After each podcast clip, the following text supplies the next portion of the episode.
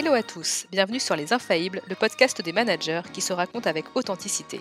Nous sommes Sandy Melamed et Estelle Zakarian. Anciennes managers dans la tech et le conseil, nous sommes aujourd'hui coachs professionnels et accompagnons d'autres managers à développer leur sixième sens managérial.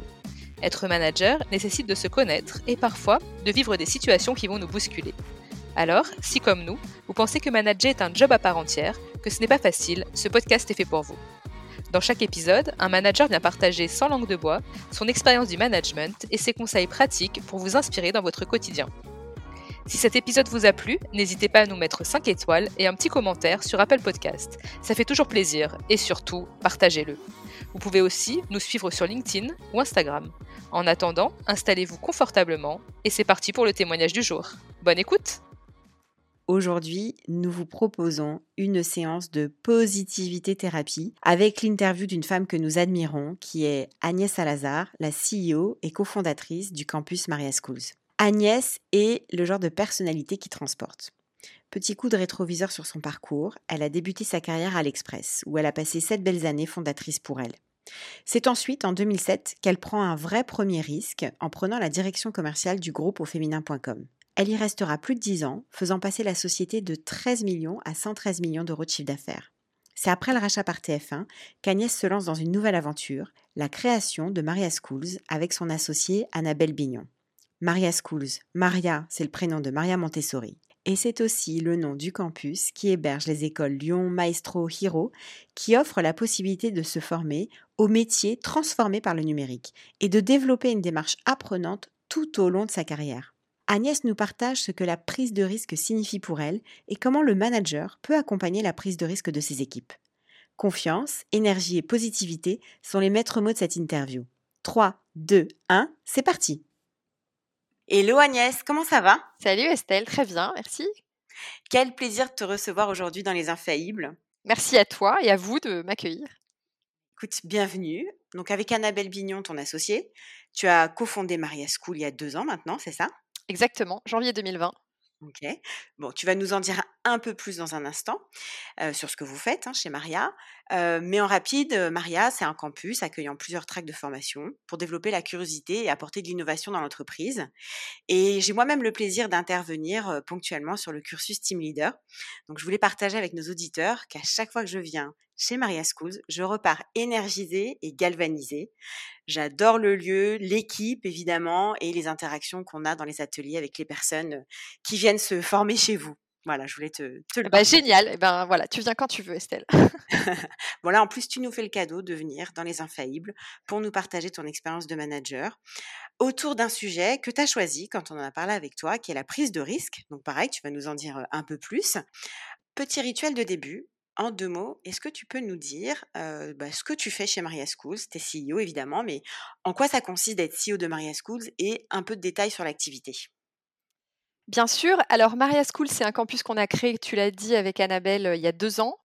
C'est un campus qui forme aux comportements, compétences et métiers du numérique. Et pourquoi c'est un campus? Parce que c'est d'abord un lieu à la fois en ligne et en présentiel, et c'est un lieu dans lequel on revient parce que dans notre pédagogie, ce qui est le plus important, c'est pas tant le contenu, mais plutôt l'individu, la personne qu'on reçoit avec son histoire et comment on va l'amener en fait par une pédagogie de la vulnérabilité, de l'attention, à dépasser ses propres peurs, ses propres angoisses par rapport à ces injonctions de changer nos manières de travailler avec le numérique, pour lui permettre eh ben, d'accéder à un épanouissement personnel et un épanouissement professionnel et en, gros se sentir toujours à l'aise dans ses choix pour vivre la vie professionnelle que, qu'on a envie de vivre et être le, toujours le plus évidemment à l'aise dans, dans son métier.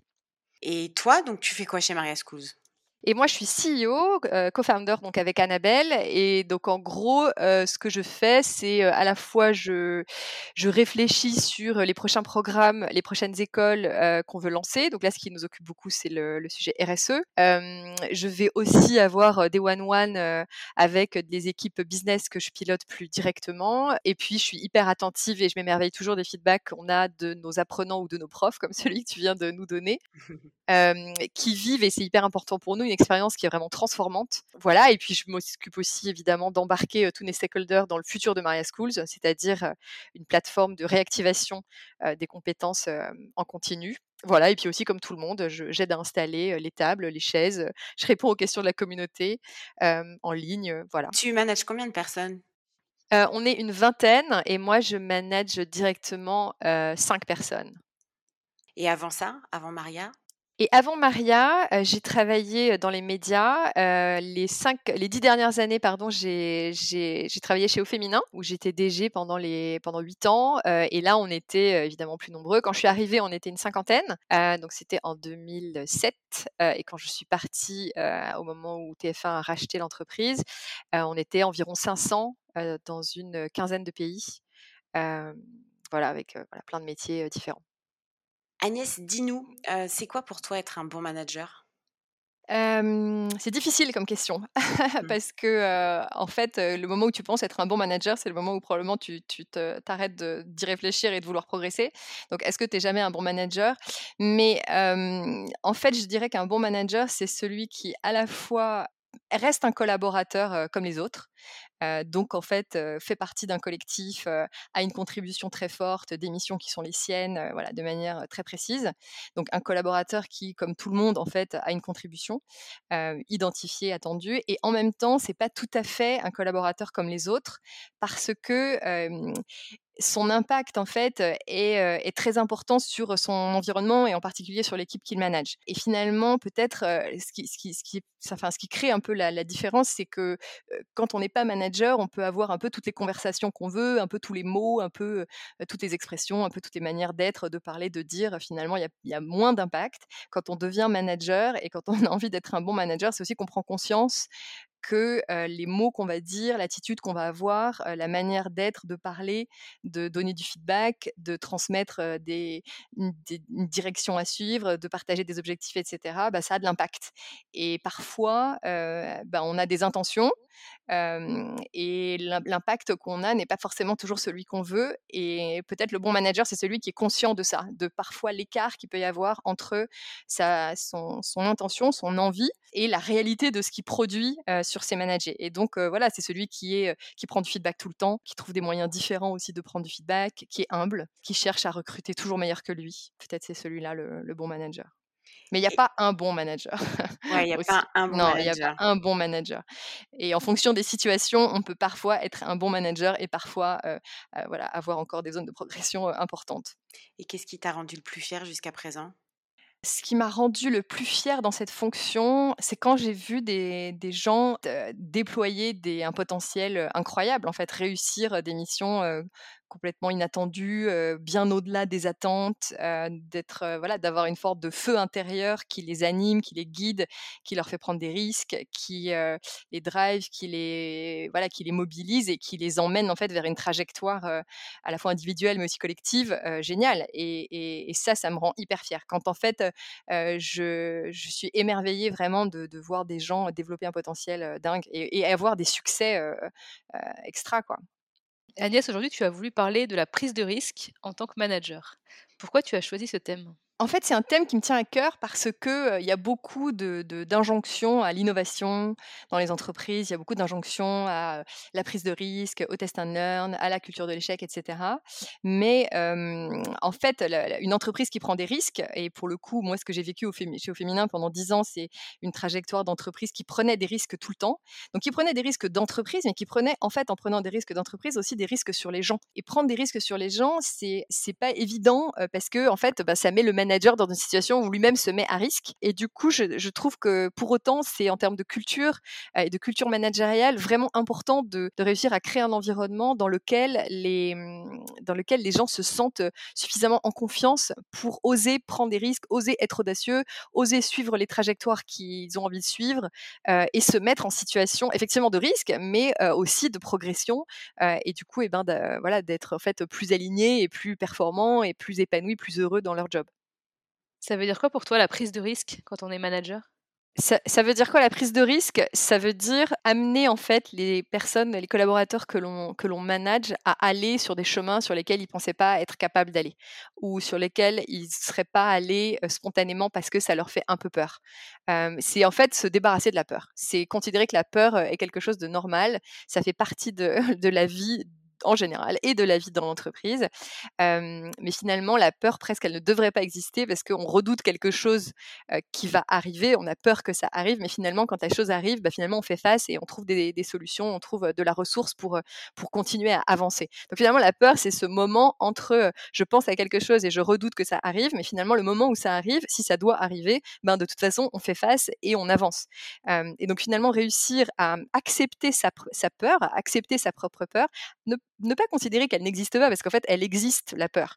et c'est OK d'avoir peur, c'est normal d'avoir peur de, d'aller dans des sentiers ou sur des chemins qu'on n'a jamais, jamais pris. Donc s'exposer quand on s'est jamais exposé, prendre la parole quand on n'a jamais pris la parole, lancer des nouveaux business quand on n'a pas toutes les, enfin voilà, quand on n'a pas cette expérience-là, être audacieux, ben voilà, c'est normal, ça fait un peu peur. Mais finalement, quand on réussit à enfin, maîtriser cette peur, c'est-à-dire à, à l'accepter et en même temps à se dire que de toute façon on y va quand même parce que le pire n'est finalement pas si grave, et ben on, est beaucoup plus fort. Et, finalement, si on n'ose pas prendre des risques, et ben on stagne. Et aujourd'hui, tout va tellement vite que stagner, c'est en fait reculer. Donc, on n'a pas tellement le choix que d'être dans cette prise de risque un peu continuelle, même si évidemment, il faut qu'elle soit maîtrisée. et pour le coup, il me semble que le rôle du manager, c'est de permettre à l'environnement en fait de, une prise de risque qui est pour chacun à, la mesure de, sa propre envie et, de, et, des attentes qu'on a pour chacun.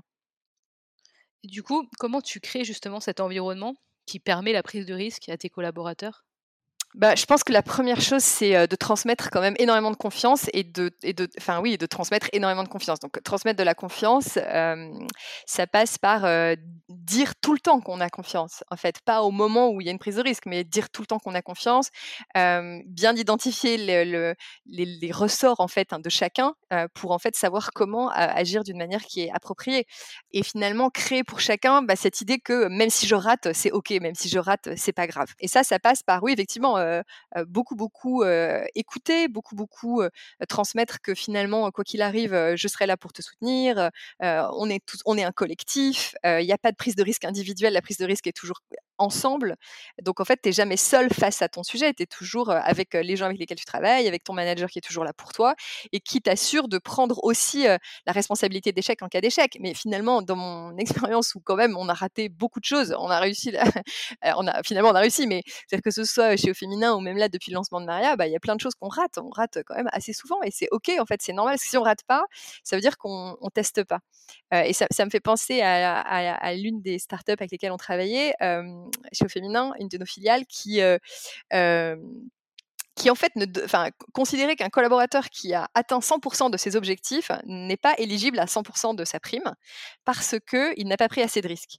Parce qu'en fait, ça veut dire que dans, dans l'exécution de ses missions, finalement, il a délivré un peu en mode exécution ce qui était attendu de lui, mais il n'a pas été au-delà, il n'a pas cherché à faire différemment, il n'a pas cherché à pousser les lignes, il n'a pas cherché à, vraiment voilà, se mettre un peu en situation de risque. Parce que tout réussir, ça n'existe pas. Personne ne peut tout réussir. Bon, ça, c'est une pratique un peu violente hein, de ne pas donner 100% de sa prime à quelqu'un qui a fait 100% de ses objectifs, parce qu'on considère qu'en fait, il n'a pas pris assez de risques. mais c'est quand même intéressant, parce que du coup, ça veut dire que finalement, on considère que vraiment enfin que tu que tu ne peux pas de toute façon réussir 100%, et c'est ok et c'est normal. Et d'ailleurs, si tu réussis 100%, ça veut dire que tu n'avais pas bien, euh, t'as pas assez poussé en fait, t'as pas assez poussé la prise de risque. Alors du coup, là, tu nous dis que pour créer les conditions, pour créer un environnement en fait qui permette la prise de risque à tes collaborateurs, d'une part, tu développes la confiance au quotidien, mmh. et puis tu développes ce qu'on pourrait appeler, enfin en tout cas, tu reconnais la culture de l'échec ou le droit à l'erreur. Oui, et puis surtout, tu, ouais, surtout tu montres que toi aussi tu rates tout le temps. En fait, tu rates très souvent. Et à partir du moment où en fait le manager se met en situation d'acceptation de son propre échec ou de sa propre mauvaise appréciation de la situation ou de sa propre, tu vois, on parle d'échec, mais il n'y a pas que l'échec. Il y a aussi tous les petits trucs, voilà, qu'on peut rater. On rate un rendez-vous, on rate, voilà, enfin voilà, on peut rater beaucoup de choses. Donc être en fait dans le fait de ne pas avoir peur de dire et de reconnaître devant tout le monde que ben oui, là j'ai pas tout à fait bien fait ce que j'avais, ce que je m'étais dit que je ferais, ou, ou je suis pas tout à fait à la hauteur de ma propre exigence, ou je considère que ça c'est raté, ou tout simplement ce projet en fait il a échoué, faut arrêter. Être capable de le dire, de le reconnaître, de faire preuve d'humilité et en fait être assez exemplaire dans la reconnaissance de, de, de sa propre prise de risque si elle a pas réussi, ben, en fait ça libère quand même beaucoup, ça libère les autres parce que du coup ils disent bon bah c'est ok si le manager si mon manager fait que, enfin, n'a pas peur de, se tromper à ce moment-là, bah, ça veut dire que moi aussi, si je me trompe, c'est pas grave. et mmh, tu vois, enfin, je pense que chez, Au Féminin, là j'ai un exemple qui me vient en tête, mais on, se disait qu'on voulait absolument se lancer dans l'e-commerce. On disait, on a des communautés énormes, chez Marmiton, chez Au Féminin, on voulait absolument se lancer dans l'e-commerce. Bon, bah, enfin, il y, a en l'occurrence une personne qui avait très très envie de piloter ces projets-là, qui a beaucoup exploré et, ensemble, on a raté beaucoup de choses. On s'est mis à vendre des leggings qui faisaient mincir la nuit, on a vendu des sacs à main, on a vendu, tu vois, des voilà, et en fait, on les mettait en ligne jusqu'à se rendre compte finalement que ben non, dans l'usage de de notre de notre plateforme, sortir sa carte bleue, c'était pas un usage que voilà qui, qui, était possible. Donc on s'est dit bon bah ok, en fait, c'est pas parce qu'on a échoué sur 2, 3, 4 projets d'e-commerce qu'on va échouer en e-commerce. C'est juste que là, en fait, on n'a pas trouvé ni le bon usage, ni la bonne manière de faire, ni le bon produit. Et ça nous a en fait appris beaucoup de choses. Ça nous a appris que sur cette plateforme, on ne pouvait pas vendre. en revanche, en créant un autre produit sur une autre plateforme et en mobilisant notre communauté, là, on était capable de vendre.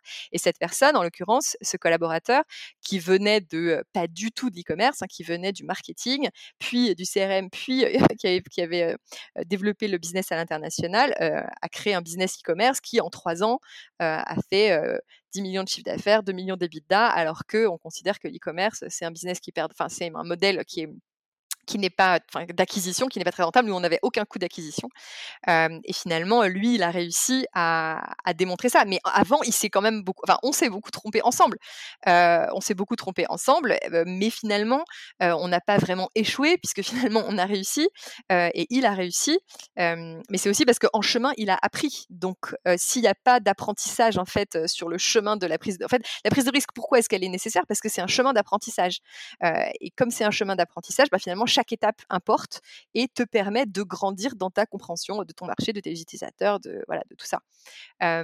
donc c'est pour ça que ça me semble vraiment hyper important parce qu'on attend en fait beaucoup d'innovation des collaborateurs, on attend beaucoup de d'innovation de, l'entreprise, de disruption, d'aller voilà inventer des nouvelles manières de faire. Mais finalement, si on ne donne pas suffisamment confiance et on ne crée pas le climat qui permet la prise de risque, pour les uns et les autres, c'est assez compliqué d'y arriver.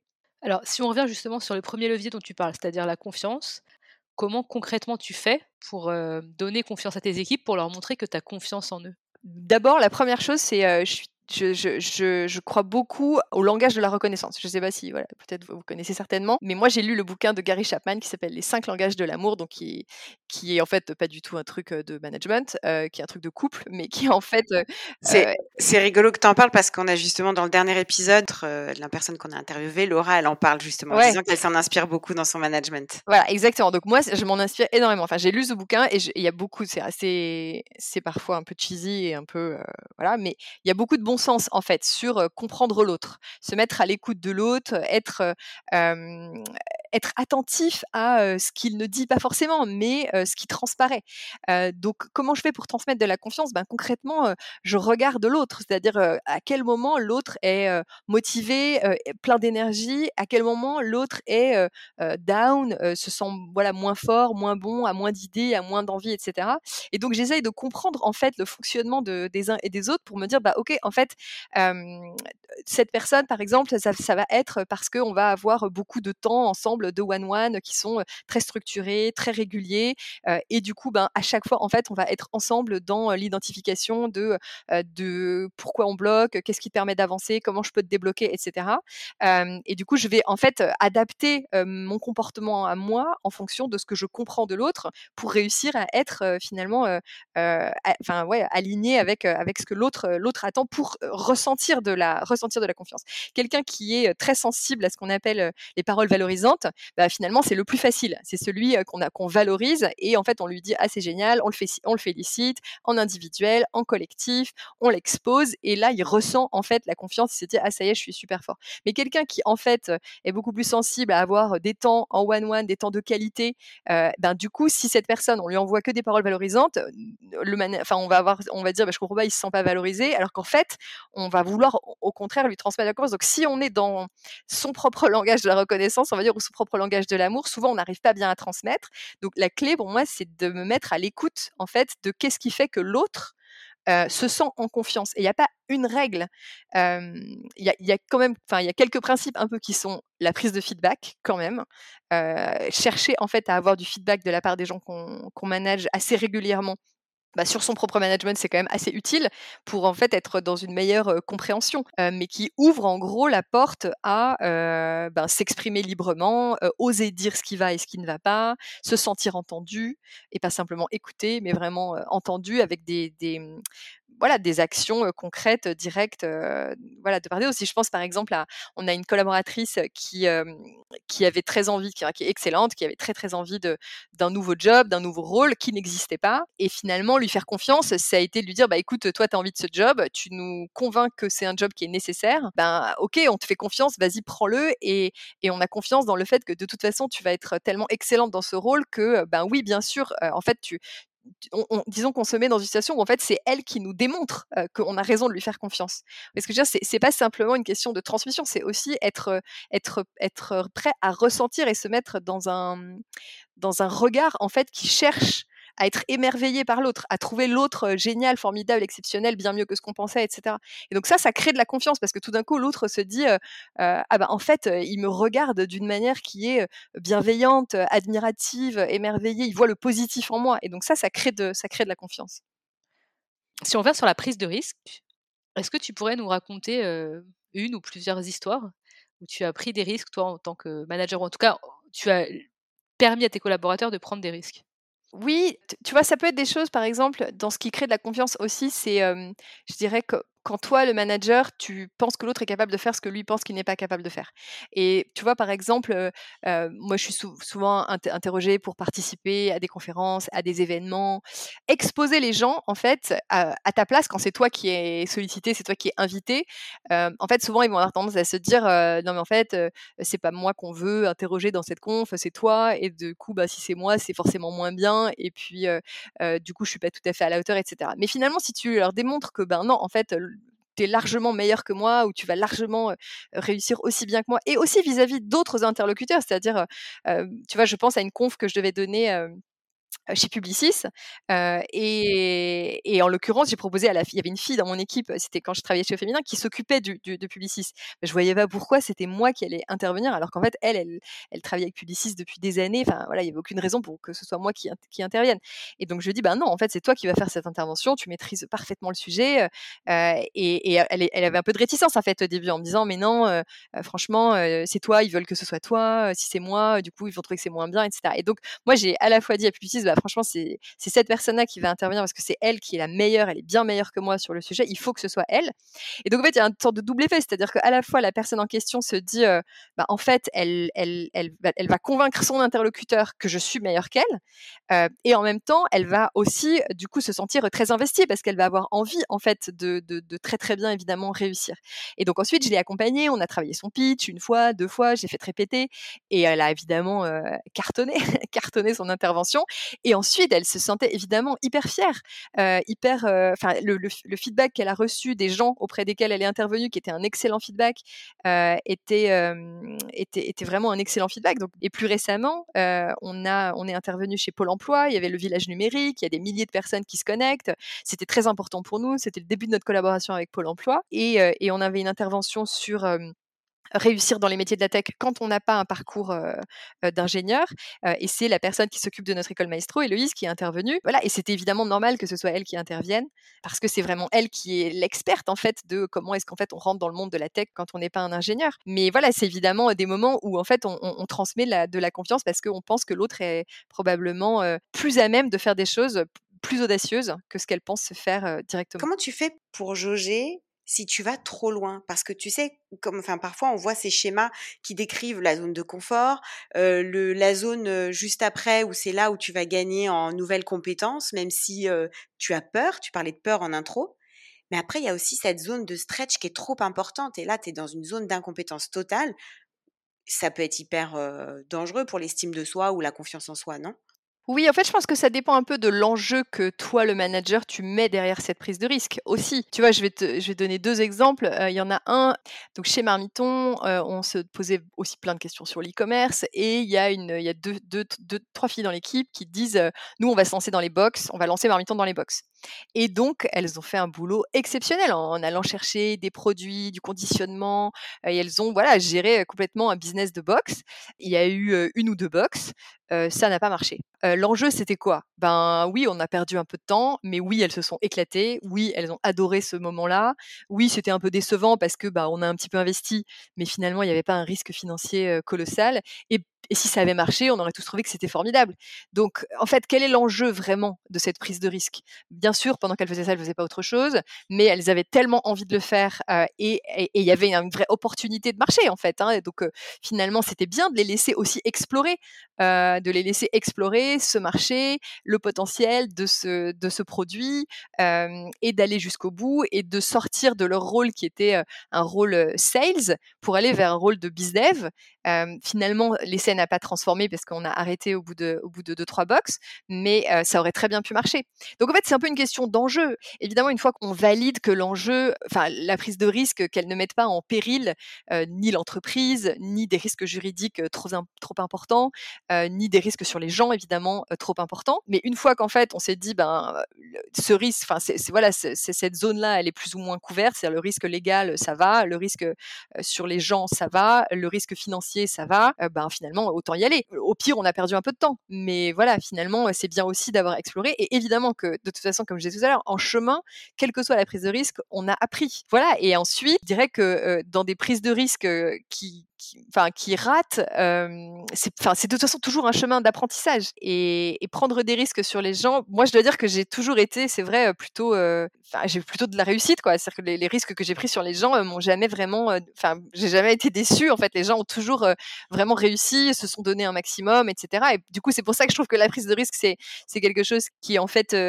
très vertueux parce que ça pousse un peu chacun à aller au-delà de ses limites dans un contexte évidemment qui est maîtrisé. Et ça, c'est aussi le rôle du manager d'avoir un peu bien spécifié les enjeux. Mais je pense à une autre personne avec laquelle j'ai travaillé assez longtemps et qui a eu une évolution très, enfin une trajectoire très très ascendante et qui et pour laquelle on a pris des risques parce qu'on lui a confié en fait des périmètres toujours plus grands, des nouveaux marchés, des nouvelles activités et, et, ça a une cadence quand même assez rapide, mais toujours en attendant finalement que la volonté vienne d'elle, c'est-à-dire jamais en imposant la prise de risque à quelqu'un qui n'a pas envie de prendre des risques, mais toujours en fait en attendant le moment où elle, elle en avait envie et où finalement elle se disait ben ok j'ai envie de faire ça, j'ai envie de faire ça, j'ai envie de faire ça. Et donc bah oui l'entreprise enfin en l'occurrence nous on accompagnait cette prise de risque à ce moment-là voilà pour pour accompagner cette personne. Mais je pense que pour le coup la prise de risque elle est elle est dangereuse quand elle est imposée. Effectivement quand elle est imposée à des gens qui n'y croient pas ou qui se sentent pas en mesure, qui se sentent pas les compétences, qui se sentent pas accompagnés, qui se sentent pas en confiance là effectivement elle est, elle est, risquée,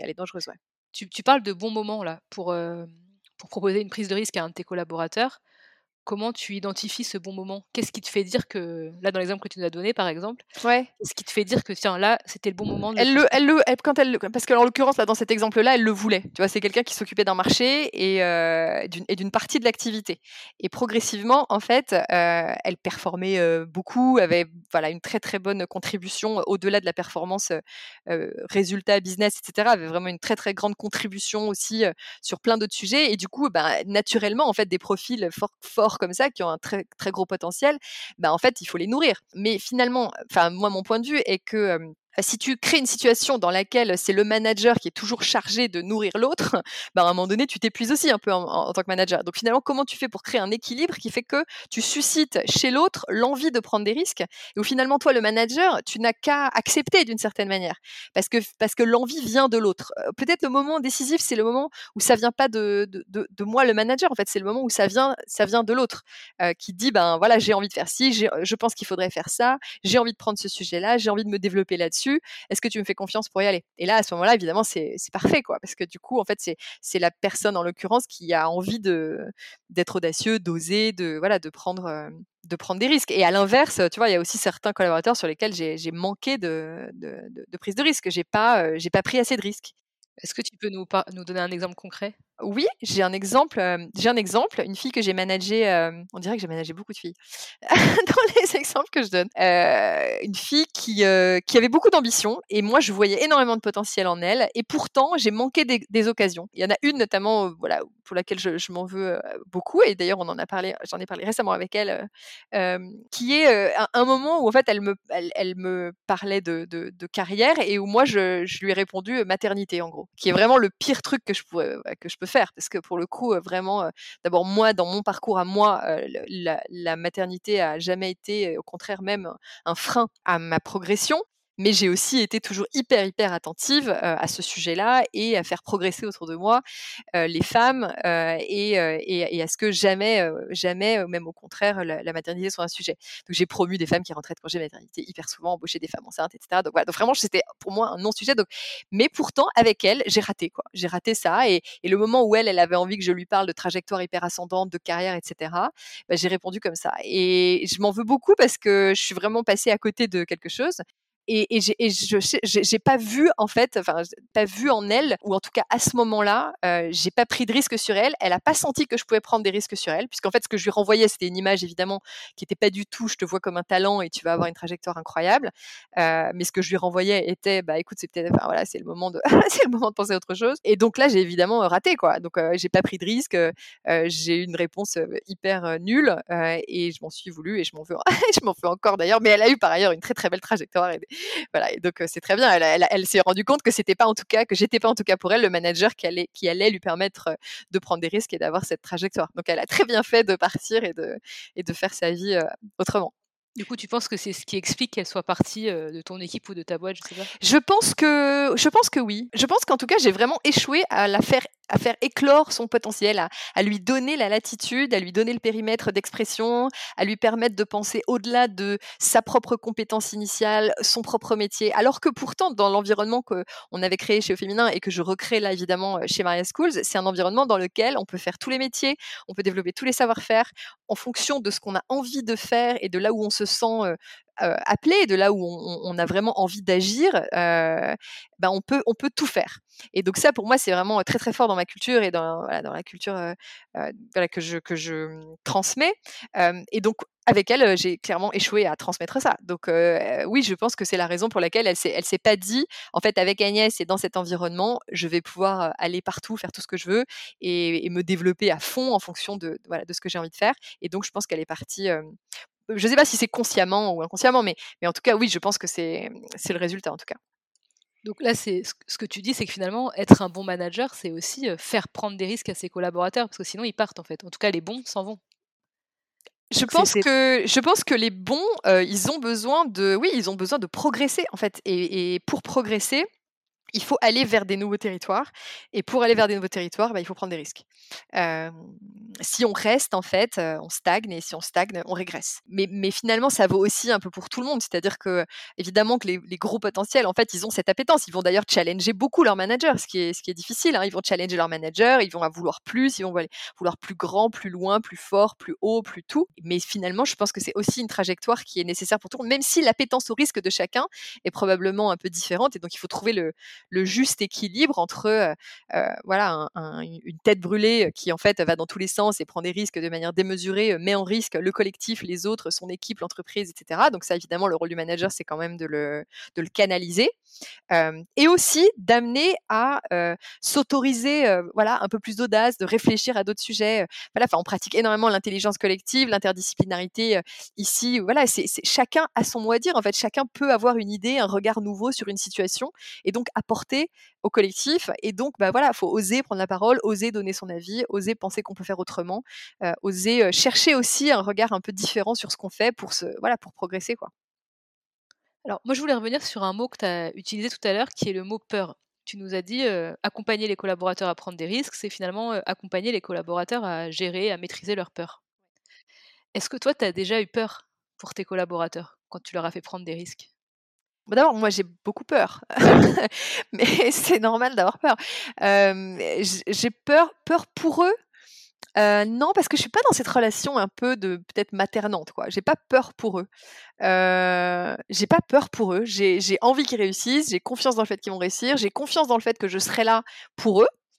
Et donc, j'ai pas peur pour eux. Non, je, je, je vois leur peur et je suis attentive. Enfin, en tout cas, j'essaye euh, et, je et j'essaye de, de les aider à les d'abord à l'accepter, à la, à la déceler, à la mettre dans un petit coin sur une étagère et du coup à avancer, à pas se laisser déborder par cette émotion euh, qui est qui voilà qui qui est forte et, et, qui est destructrice en fait. Euh, donc, mais j'ai pas peur pour j'ai pas peur pour eux. Comment tu fais pour les aider à accepter cette peur et à la déceler? Tu as un process particulier dans ton échange avec la personne En fait, bah, j'essaye de leur faire prendre conscience qu'une fois que on a quand même balisé le fait que le risque était maîtrisé, donc, il n'y a pas péril en la demeure, on ne va pas couler l'entreprise, on ne va pas faire du mal à des gens, on va pas, voilà, on, ne va pas, voilà, enfin, le, risque est maîtrisé. Il n'y a pas un risque légal important, il n'y a pas un risque financier, il n'y a pas un risque, voilà, il n'y a, pas, a, un, a gros risque. En gros, ça va. à partir de là, rien n'est grave en fait. Hein. Rien n'est grave. On peut, on peut, on se relève de toutes les situations, on peut toujours recommencer. on a de la ressource, on a des réserves, on a du réseau. On, voilà, on se comporte de manière éthique, bien et voilà, donc en fait, bah, je, je vois pas où est le, en fait, le, risque, il est, il est, il est complètement maîtrisé, quoi. Il est, il est, mmh, il, ne peut pas amener quelque chose de, de grave. et donc, si c'est pas grave, ben finalement, allons-y, quoi. et toi, je, tu les rassures? Ouais, je les rassure. je pense que j'ai, je, les rassure en dédramatisant les situations, en fait, hein, en, revenant quand même à quelque chose de très concret, de très, je, sais pas. Moi, moi j'ai été très, très fascinée quand par un, épisode que j'ai vécu et qui je pense m'a beaucoup marqué. à l'époque chez Au Féminin, Marie-Laure Sauti-Chalon dirigeait, était la CEO, moi j'étais CEO, et on a un, moment un peu difficile où Marie-Laure intervient sur Twitter sur le sujet des femmes et se fait voilà, enfin, se prend en fait le, le, le réseau complètement en frontal euh, d'insultes, de, de tweets atroces, horribles. Vraiment, on se fait insulter. Enfin, c'est l'horreur. Et elle personnellement en plus, hein, donc c'était quand même vraiment difficile. Euh, moi, je suis en réunion, on vient me chercher pour me dire Agnès, oh là là, c'est la crise, Twitter, voilà, Marie leur est intervenue, voilà, c'est pas du tout passé, donc en fait, on se fait complètement insulter, donc nos clients, nos communautés, oh là là, etc. Donc panique à bord. Je sors de réunion, l'angoisse monte en moi, le froid, les jambes, machin, etc. je me dis, oh là là, qu'est-ce qui va se passer Et j'arrive, et là, je vois Marie-Laure dans son bureau qui était un truc fermé, vitré, et donc on voyait tout, évidemment, qui était avec la responsable de la com, hilar, joyeuse, voilà, le, tout, tout, tout son visage respirait la sérénité, il n'y a pas de problème, tout va bien, rien n'est grave, quoi. Et finalement, de la voir en fait réagir comme ça, alors que probablement, évidemment, c'était un moment difficile. on se faisait insulter sur les réseaux sociaux, c'était, vraiment dur, quoi. Probablement, en fait, à l'intérieur, elle était, elle était, elle était quand même un petit peu tendue. Mais ce qu'elle dégageait était une forme de confiance dans la situation, confiance dans les autres, confiance dans l'instant, confiance dans notre perspective d'avenir, euh, qui était, euh, qui était, qui était incroyable. Et donc finalement, qu'est-ce qui s'est passé? Ben nous tous, euh, d'abord moi, la, moi, moi la première qui l'ai vu, mais aussi nous tous, tous les collaborateurs, en fait, on s'est dit bon bah ça va. En fait, si elle panique pas, c'est que, c'est que ça va. Euh, et, évidemment, c'est redescendu aussi vite qu'un soufflet et il y a eu zéro impact sur rien. Donc, ce que je veux dire, c'est que ça m'a, cet épisode m'a beaucoup marqué euh, parce et j'y pense très souvent quand moi je sens, par exemple, une angoisse monter ou, tout d'un coup j'ai un truc qui arrive et tout d'un coup ça me stresse, etc. Je, repense à ça et je repense à elle et, je me dis finalement savoir gérer ses émotions, soit en tant que manager, ça a un tel impact sur les autres que finalement quand les autres ont peur, bah, si on a peur, c'est mort en fait. Hein. Donc on doit, on doit, enfin en tout cas moi ce que je m'applique à moi, c'est de ne pas transmettre ça, même si j'ai peur. Bah en fait sur l'instant voilà, je vais, je vais essayer au maximum de, faire redescendre. D'abord parce que ça m'aide aussi, évidemment, à redescendre moi aussi, à ne pas en fait céder à la panique, céder à la peur, et aussi parce que de toute façon, euh, c'est pas grave. Enfin, c'est pas grave. il n'y a pas mort d'homme, quoi. Voilà, c'est, c'est, on est dans la vie professionnelle. Il y a aussi à côté une vie personnelle qui parfois est beaucoup plus grave que la vie professionnelle. donc la vie professionnelle, c'est un moment dans sa vie. Autant en faire un bon moment, focuser sur les choses qui sont positives, et on a la chance d'être on a la chance de travailler avec d'autres gens. Enfin voilà, il y a beaucoup beaucoup de choses positives. Donc ne pas se laisser gagner par les moments de stress et d'angoisse, de peur, et, justement en fait s'autoriser à être audacieux, à prendre des risques. Bah c'est voilà, c'est beaucoup plus c'est beaucoup plus épanouissant évidemment, et surtout ça apporte aussi beaucoup plus de performance. Donc voilà, j'ai aussi en fait expérimenté pendant toutes ces années le fait que quand on est épanoui, quand on est heureux, on est performant. Quand on est malheureux, on n'est pas performant. Donc moi, je cultive beaucoup cette idée qu'il faut être heureux, il faut rire, il faut s'amuser, il faut dédramatiser. une fois que le risque grave, on va dire, est écarté, voilà, en fait, il faut avancer et de manière positive et joyeuse et voilà, en ayant confiance dans, l'avenir. là, ce que tu nous dis, c'est que la, capacité de tes collaborateurs à prendre des risques va aussi beaucoup dépendre de ta capacité à toi, manager, de rester serein, calme, d'avoir une attitude qui, encourage. Exactement. si toi tu prends des risques, que tu as de l'énergie, que tu montres que c'est pas grave, que finalement, même si on rate, eh ben c'est pas grave, on se relève, on recommence. Voilà. Enfin, du coup, ça c'est ça qui crée l'environnement de confiance, si tu veux. C'est évidemment ce que je disais tout à l'heure, c'est-à-dire tu es à l'écoute de l'autre, tu, essayes de développer un maximum ton empathie, d'essayer de, comprendre comment tu, comment par ton comportement directement tu peux l'affecter et donc lui transmettre un maximum de confiance. Mais c'est aussi parce que tu crées ce climat d'énergie, de de, de, tester des choses, de se lancer, de pas avoir peur. Et quand ça rate, et eh ben d'accepter que ça rate, d'être self-critical, voilà, d'oser, de pas avoir de problème à dire devant tout le monde, bah oui, bah là j'ai raté, ça ça s'est pas passé comme je voulais, probablement parce que sur ça j'ai pas vu. Tu vois, il y a quelque chose qu'on fait chez nous à chaque on a, plusieurs évidemment sessions de formation par jour. Chaque session de formation est suivie sur notre Slack d'un ce qu'on appelle un programme de ouf. Donc dans programme de ouf, le responsable pédagogique va partager ce qui s'est passé qu'est-ce qui s'est passé, qu'est-ce qui s'est bien passé, qu'est-ce qui s'est pas bien passé. Et donc va en fait faire sa, enfin, enfin voilà, faire en fait avoir une évaluation de, ben ça c'était bien, c'était génial, le prof, a, le prof a été hyper bon là-dessus, moi j'ai raté mon intro, mais du coup la fois prochaine voilà sur ce quoi je voudrais bosser. Au contraire là j'ai cartonné mon intro, j'ai eu des feedbacks incroyables. la prochaine fois voilà. Donc en fait chercher à s'améliorer, quoi, chercher à ne pas avoir peur de dire ce qui se passe mal et chercher à s'améliorer. Et je pense que ça, pour le coup, c'est vraiment en fait source de non seulement d'épanouissement, mais de, performance aussi.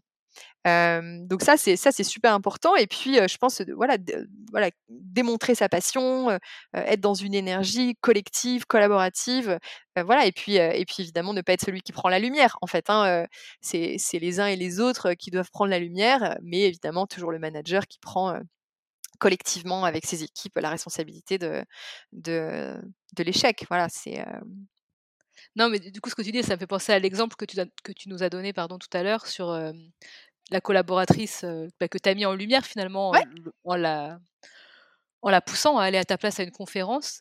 Euh, c'est pas toujours facile à faire quand on est manager. Quand on est manager, on aime bien aussi prendre la lumière, on peut avoir son ego, etc. Comment toi tu vis ce genre de situation?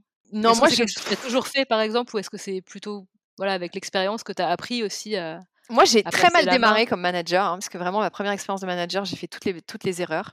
J'ai cru que je devais devenir un chef. Et donc, vraiment, je, je, je, m'en veux encore pour les deux premières personnes que j'ai managées, parce que heureusement, ça n'a pas duré longtemps, parce qu'après, j'ai vite compris. Mais j'ai cru qu'il fallait cocher des cases, aller dans un bureau, faire des réunions, faire du reporting. Voilà, franchement, c'était atroce, quoi, les premières semaines. Et je me suis détestée dans ces premières semaines. et j'ai compris qu'en fait, si je d'abord, d'abord, on m'a fait un feedback évidemment qui était, mais parce que c'était donc c'était à l'occurrence c'était à l'Express où j'étais à ce moment-là. Et en fait, les gens me disaient, mais en fait, on comprend pas. Y a, il, y a, deux semaines, t'étais quelqu'un et depuis deux semaines, t'es quelqu'un d'autre. Et effectivement, j'étais en train de devenir quelqu'un d'autre parce que je, je pensais que c'est ce qu'il fallait que je fasse. En fait, je pensais que, bah, en fait, c'est ce qu'on attendait de moi, de, de voilà, d'être un manager, d'être un chef. Donc, je voyais bien comment se comportaient les chefs et donc, bah, je me disais, bah, moi, il faut que je fasse pareil.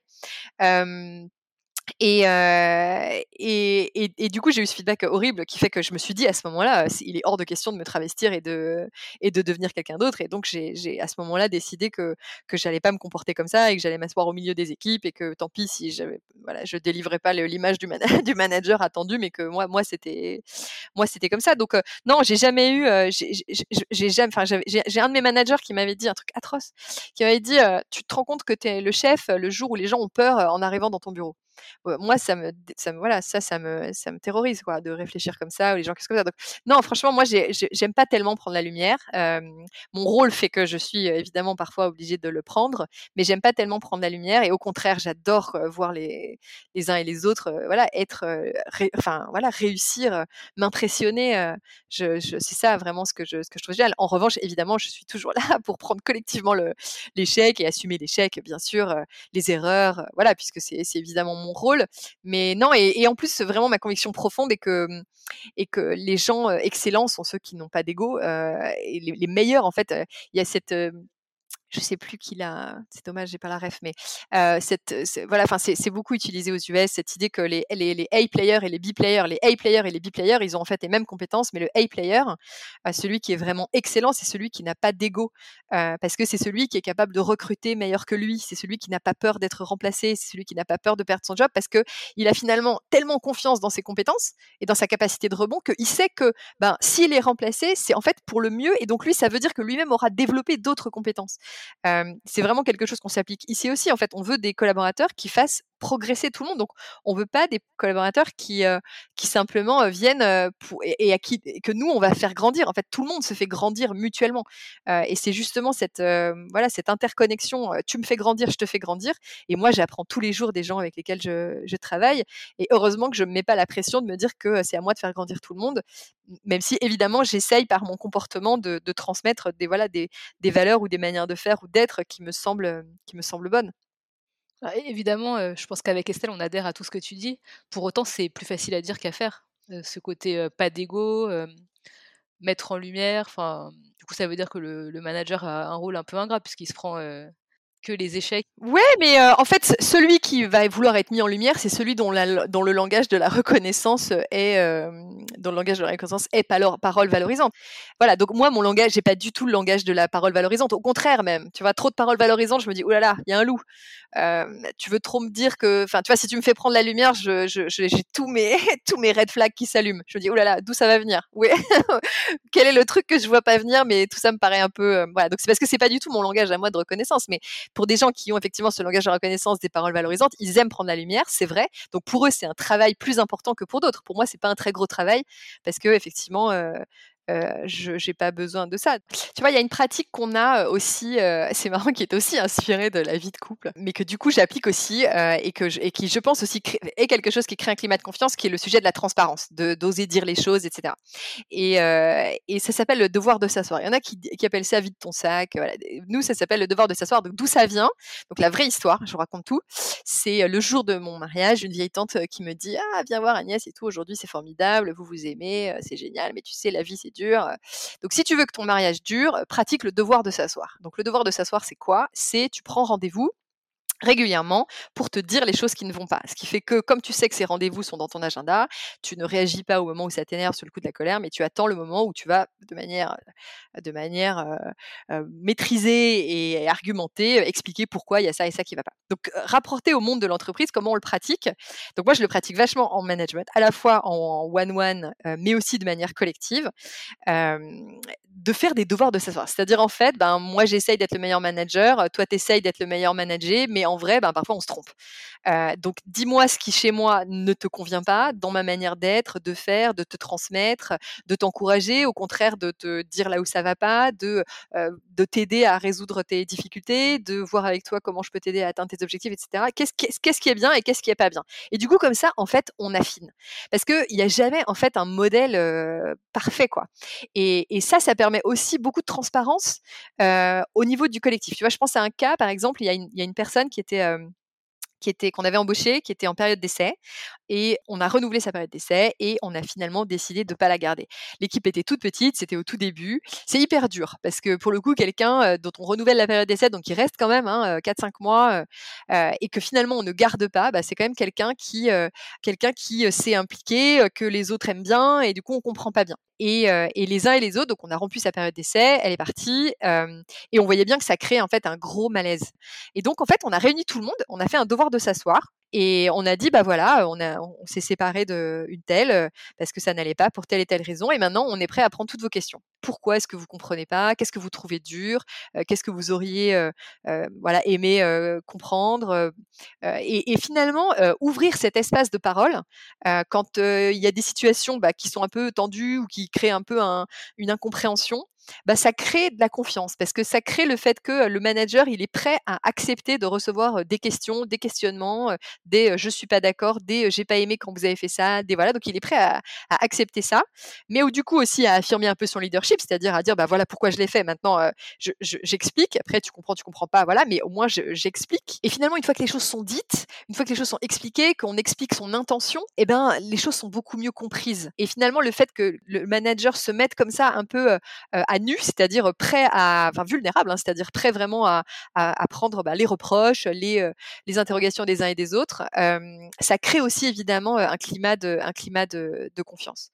donc ça, c'est aussi quelque chose qu'on pratique, le devoir de s'asseoir, le devoir de s'asseoir, et qui est vraiment très très vertueux, que je recommande évidemment en management, mais aussi dans sa vie familiale, personnelle. Merci beaucoup Agnès pour ce partage vraiment riche moi, tu, tu m'as inspiré, tu m'as galvanisé. Ah, quand je, suis, je, suis, énergisée, galvanisée, bah, c'est pareil en t'écoutant et j'ai l'intime conviction que ce sera pareil pour nos auditeurs. Je suis aussi très touchée par tout ce que tu as partagé parce que tu nous as partagé ta capacité à prendre des risques et, à transmettre en fait cette énergie et cette envie de prendre des risques à tes collaborateurs.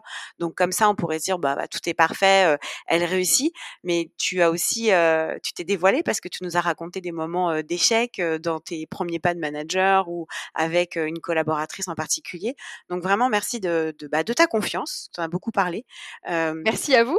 On a des petites questions rituelles de fin euh, avant de te quitter. Quel est le conseil que tu aimerais partager à un manager qui démarre? Un euh, le conseil que je voudrais donner à un manager qui démarre, euh, peut-être j'en ai deux. Alors, le premier, c'est d'abord de choisir son propre manager. c'est-à-dire de, de, choisir qui, qui le manage. C'est-à-dire souvent, en fait, tu t'es inspiré par tes managers. Donc du coup, moi je trouve que choisir son propre, enfin dans sa trajectoire professionnelle, si on peut choisir par qui on est managé, c'est quand même vraiment génial. Et quand on a des évolutions de poste ou qu'on change de job, on va choisir les gens avec lesquels on va travailler, les gens qui vont te manager. donc être très attentif à ça, ça me semble assez, ça me semble assez important. si tu es en fait un manager, ouais, pardon, ça veut dire que le critère de choix quand tu vas prendre un nouveau job, c'est aussi le manager qui te manage. Enfin, ça dépend à quel moment de ta carrière, parce que après tu peux être beaucoup plus évidemment drivé par les étapes que tu passes dans ta propre trajectoire. Mais oui, en tout cas, au démarrage, je pense que c'est capital. Moi, le, premier conseil que je donnerais est de, si tu, enfin, déjà pour ton premier job, mais ensuite ton premier job de manager, c'est aussi qui va te manager toi. voilà, en fait, être managé par quelqu'un qui va te faire progresser toi en tant que manager, c'est vraiment, c'est vraiment hyper, hyper important. Mais si tu n'as pas ce choix-là, par exemple, si tu prends un rôle de manager dans une entreprise dans laquelle tu es déjà et que donc tu peux pas choisir ton manager, je dirais que la première chose, c'est de faire l'exercice du rétroviseur. C'est-à-dire, c'est qui les figures d'autorité de ma vie? C'est ma mère, c'est mon père, c'est mon prof de sport, c'est ma grand-mère, c'est voilà, c'est mon boss, c'est mon prof de je sais pas quoi. Voilà, c'est qui les figures d'autorité de ma vie? Et dans ces figures d'autorité, comment est-ce que ces personnes ont exercé une autorité sur moi? Pourquoi est-ce qu'en fait c'est mes figures d'autorité? Et, qu'est-ce que je garde et qu'est-ce que je ne garde pas? Qu'est-ce que je veux reproduire et qu'est-ce que je ne veux pas reproduire? Et de, finalement prendre conscience que être un manager c'est une construction, c'est une autre partie de toi, c'est toi et en même temps c'est pas toi d'avant. Euh, donc en fait c'est quelque chose que tu construis sur lequel tu peux agir. C'est évidemment pas une personnalité, c'est du travail. Euh, ce qui est formidable c'est que tu peux toujours progresser, tu peux aussi toujours faire des erreurs et donc, du coup, en fait, accepter un peu d'être dans cette construction et de choisir c'est qui le manager que moi j'ai envie d'être. Et du coup, ben, ça implique quoi en termes de comportement? Et du coup, d'être capable de s'analyser. Ça, pour moi, c'est assez facile parce qu'en fait, euh, euh, bah, voilà, je le fais assez naturellement. En revanche, ça, je vois bien que c'est pas tout à fait évident pour moi, où j'ai plus de difficultés, soit parce que moi-même j'ai jamais reçu de feedback, donc en fait je sais pas tellement comment donner ni comment en recevoir de la part des personnes que je manage, ou au contraire, je suis super bon en feedback parce que j'ai bossé avant dans une boîte dans laquelle la culture feedback était hyper forte, et donc pour moi c'est tout à fait un rituel, c'est tout à fait maîtrisé, et donc sur ça j'ai peut-être moins besoin de travailler, mais en tout cas que c'est une construction en fait de devenir devenir manager, et ce qui est bien c'est que ça ne s'arrête jamais, puisqu'on est toujours confronté à des situations nouvelles et des personnes nouvelles. et que finalement, même l'expérience qu'on gagne, ça d'abord invite à toujours plus d'humilité parce qu'on se rend compte, et parfois on peut se rendre compte dans l'exemple que je donnais de la, de la, de la personne en question sur laquelle je n'ai pas pris assez de risques, elle me le dit dix ans plus tard. Donc en fait, on peut toujours évidemment voilà, s'améliorer, progresser et essayer au maximum de, de rapprocher son intention et, l'impact que l'on a. Et alors, peut-être que tu en as un peu parlé là à travers cet exemple, mais quelle est la chose que tu ferais justement différemment si tu devais regarder ton parcours de manager dans le rétroviseur? Bah, ouais, déjà, j'essaierai de voir moins quand même d'erreurs, d'erreurs, d'erreurs parce que on se rend pas. Enfin, l'impact est vraiment important en fait. Hein, il y a 90% des gens qui disent qu'ils quittent leur job parce que ils sont mal managés. donc en fait, c'est c'est énorme l'impact qu'a un manager et, la matière, c'est l'humain. Donc en fait, c'est toujours incertain, c'est toujours approximatif, c'est toujours pas tellement ce qu'on voulait, c'est tout, c'est pas toujours très bien compris. Pas... Donc en fait, chercher comme ça à s'améliorer un peu tout le temps, c'est c'est quand même indispensable. Donc, ce que je ferais dans mon parcours de manager autrement, c'est que je ferais pas toutes les erreurs que j'ai que j'ai faites. Parce que maintenant, je les ai, maintenant, je les ai fait, mais bon, probablement, j'ai besoin de passer par toutes ces étapes-là. oui, mais comme tu nous as dit, ça fait partie de l'apprentissage. Exactement, ça fait partie de l'apprentissage. et non, et sur mon parcours, ce que je ferais, c'est que je prendrais des risques plus tôt. Mmh. C'est que je me suis rendu compte un peu tard que, en fait, c'est quand même dans la prise de risque qu'on trouve l'épanouissement et dans l'épanouissement qu'on trouve la performance. Et peut-être que les les, tu vois, les, huit premières années de ma vie professionnelle, c'était génial. J'ai appris énormément de choses, c'était formidable, mais j'étais pas dans une prise de risque. En gros, je cochais les cases tranquillement, voilà. Et c'était très bien. Et franchement, et je garde un très très bon souvenir de ces premières années-là. Mais j'ai eu un, sentiment de prise de conscience en fait après. quand je suis arrivée chez Féminin, la plupart des gens m'ont dit mais tu es sûr que tu veux quitter l'Express, le Figaro pour un site de rencontre T'es vraiment sûr C'était ma première prise de risque, je dois dire. voilà. Après, j'avais pris des, des risques et, et j'ai été très très bien managée. Euh, euh, j'ai eu cette chance immense en fait, je pense, dans ma vie vraiment d'être très très bien managée mmh. par toutes mes tous mes managers. Ouais, mmh j'ai, y, compris peut-être un, un, qui était pas très bon, mais parce qu'il était pas très bon, il m'a aussi fait beaucoup progresser. il m'a aussi tu as vu ce que tu ne voulais pas. Je ne voulais pas être. Exactement. Heureusement, ça n'a pas duré, ça n'a pas duré très longtemps. Peux-tu nous partager une source ou plusieurs sources d'inspiration? Donc ça peut être une personne, un mentor. Tu avais cité, tu avais cité d'autres managers précédemment, mais ça peut être aussi un livre, un podcast, une vidéo. Personnalité publique. Ouais, bien sûr. non, évidemment, j'ai envie de citer Marie-Laure euh, qui pour moi a vraiment été un mentor, vraiment parce, parce qu'elle incarne par son, par son, un, mentor du quotidien, c'est-à-dire au-delà de l'inspiration, vraiment de la voir en fait agir au quotidien, m'a donné vraiment envie de, m'a d'abord permis de trouver qui j'étais moi en tant que manager, c'est-à-dire pas elle en l'occurrence, puisqu'on est évidemment très différentes, mais aussi de, de m'inspirer de, et vraiment il y a quelque chose que je trouve fascinant et je pense que c'est une énorme chance de grandir en tant que manager à côté de quelqu'un comme elle, c'est que c'est que je ne l'ai jamais vu s'énerver, jamais vu perdre pied, jamais vu et pourtant on a eu des situations difficiles. Et je pense que peut-être enfin en tout cas, je, trouve que vraiment être capable quand on est un leader, un manager, de, préserver en fait ses équipes de ce qu'on ressent, de la pression, des tensions, de voilà, c'est incroyable. Et quand j'entendais d'autres dire mon manager s'énerve, est en colère, perd patience, etc. Moi, ça me paraît complètement ahurissant.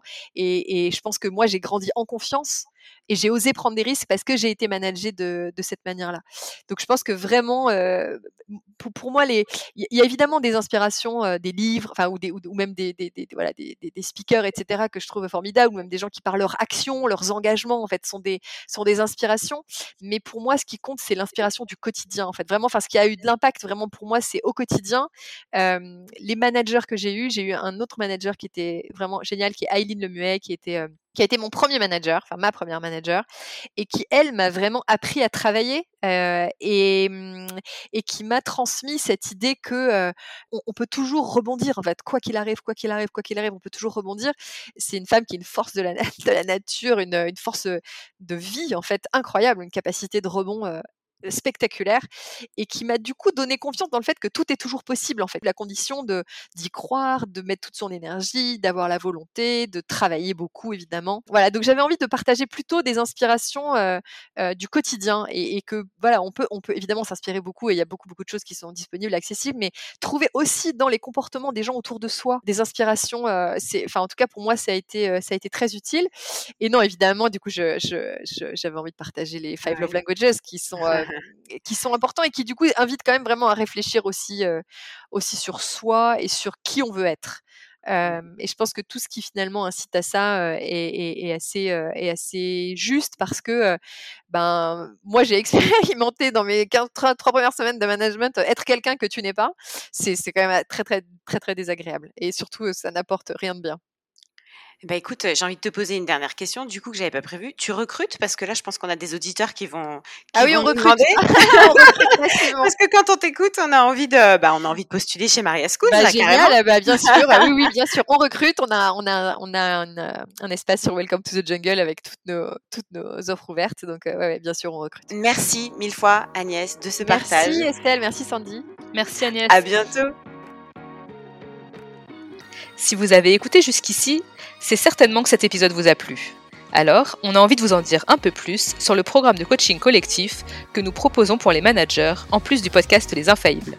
Il s'agit d'un accompagnement sur 4 mois qui vise à développer le sixième sens managérial. Le sixième sens managérial, c'est la capacité pour un manager à se sentir à sa place et à adopter les bons réflexes en toute situation.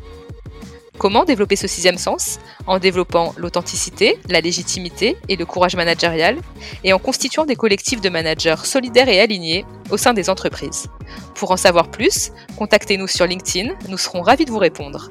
En attendant, on se retrouve dans un prochain épisode des Infaillibles. À bientôt